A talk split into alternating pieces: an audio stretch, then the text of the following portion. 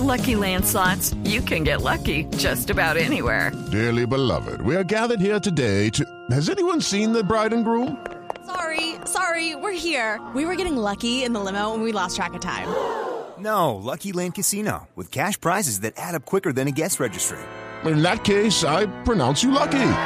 Play for free at LuckyLandSlots.com. Daily bonuses are waiting. No purchase necessary. Void were prohibited by law. 18 plus. Terms and conditions apply. See website for details. Lacutir, que creo que ya pudimos arreglar el sonido. Doctora Lacutir, bienvenida. Gracias por atendernos.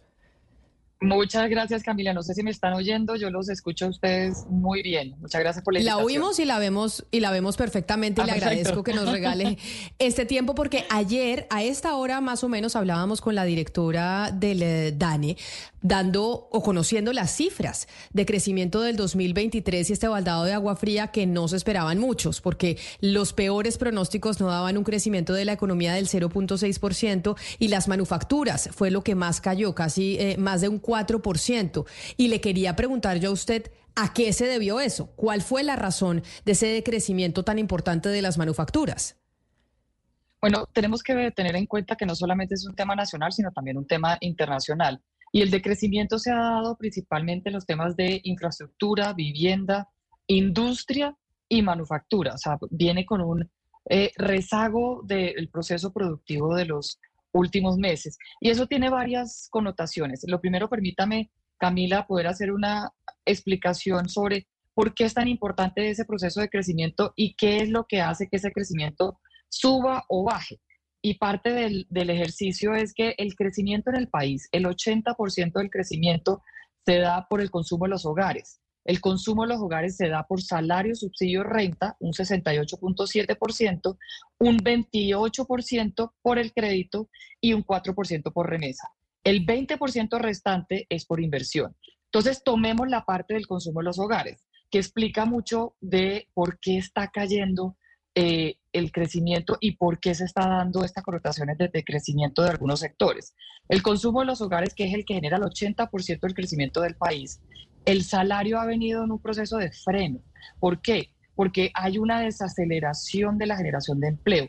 Estamos viendo un desempleo que aumenta si lo tomamos desestacionalizado, con unos crecimientos de ese desempleo del 9% en agosto y termina en diciembre en 10%, lo que quiere decir que cada vez menos se genera empleo. Al no generar empleo, pues efectivamente hay menos salario y hay menos personas que tienen un recurso para poder hacer consumo.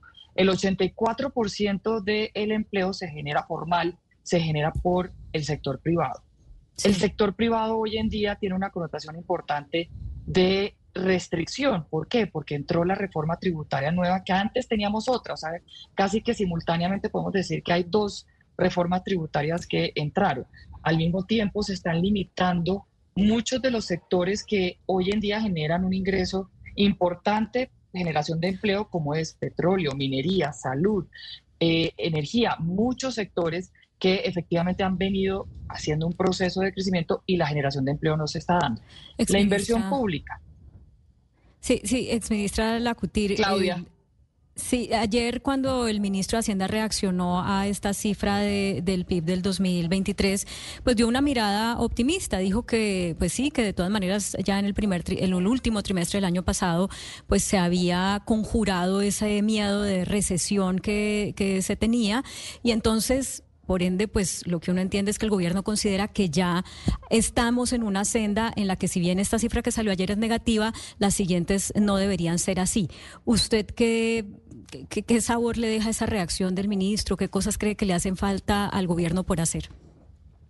Lastimosamente no podemos estar de acuerdo porque lo que sí hemos mencionado desde Aliadas, desde enero de este año, es que el gran desafío del país el 2024 va a ser el crecimiento. Nosotros estamos viendo una demanda que se ha enfriado, estamos viendo unos costos que se han aumentado y que de una u otra forma siguen jalonando la inflación, que a pesar que ha disminuido, la inflación hoy en día también pesa el costo eh, dentro de este proceso del IPC. Al mismo tiempo estamos viendo una disminución importante de la inversión que no vemos que sea solamente un tema de inventario, sino también estamos viendo un tema de incertidumbre, de cautela, que por el otro lado. It Ryan here and I have a question for you. What do you? Like, are you a fist pumper? a woohooer, a hand clapper, a high fiver. I kind of like the high five, but if you want to hone in on those winning moves, check out Chumba Casino. At ChumbaCasino.com, choose from hundreds of social casino style games for your chance to redeem serious cash prizes. There are new game releases weekly, plus free daily bonuses. So don't wait. Start having the most fun ever at ChumbaCasino.com. No purchase necessary. BGW. Void were prohibited by law. See terms and conditions. 18 plus. La inversión extranjera también está cayendo. Entonces, si bien tenemos unos datos macroeconómicos que pueden ser estables, estamos viendo unos datos micro que no tienen una perspectiva tan estable y que sí hacen un llamado para poder trabajar en ese proceso de generar crecimiento. Exministra, uno ve los datos y ve que casi que al único que le fue bien fue al Estado. El Estado creció sus impuestos en un 13%, la economía casi cero. Y ahorita ANIF publica unos datos en los que cuenta, no sé si ahí los puede ver en pantalla y también los oyentes, que si uno descuenta el crecimiento del Estado, la economía estaría en recesión. Eh, los últimos tres trimestres estarían en negativo. Eh, ¿Usted qué, cómo se posiciona eh, en esa idea de la, de, incluso del, mismo gobierno, de bajar impuestos, de bajarle la asfixia al sector privado, pues que pareciera que, no ha respondido bien ante las últimas reformas tributarias? Lo primero es que si bien tuvo un buen recaudo, no cumplió la meta. O sea que tampoco podemos decir que les fue totalmente bien eh, y eso pues genera el, el proceso de que efectivamente estamos en un desafío de crecimiento. La mejor reforma tributaria es darle viabilidad al sector empresarial. Lo estamos dando la connotación. ¿Por qué? Porque si el sector empresarial tiene las herramientas para crecer, tiene las herramientas para generar empleo, tiene las herramientas para hacer un proceso productivo que le permita al país generar salario y que esto llegue al consumo de los hogares, pues efectivamente no se va a necesitar una nueva reforma tributaria, sino es darle viabilidad al sector privado y al mismo tiempo ejercer los controles para que se pueda reducir la evasión. No se necesita una reforma tributaria en este momento, se necesitan acciones urgentes que permitan reactivación.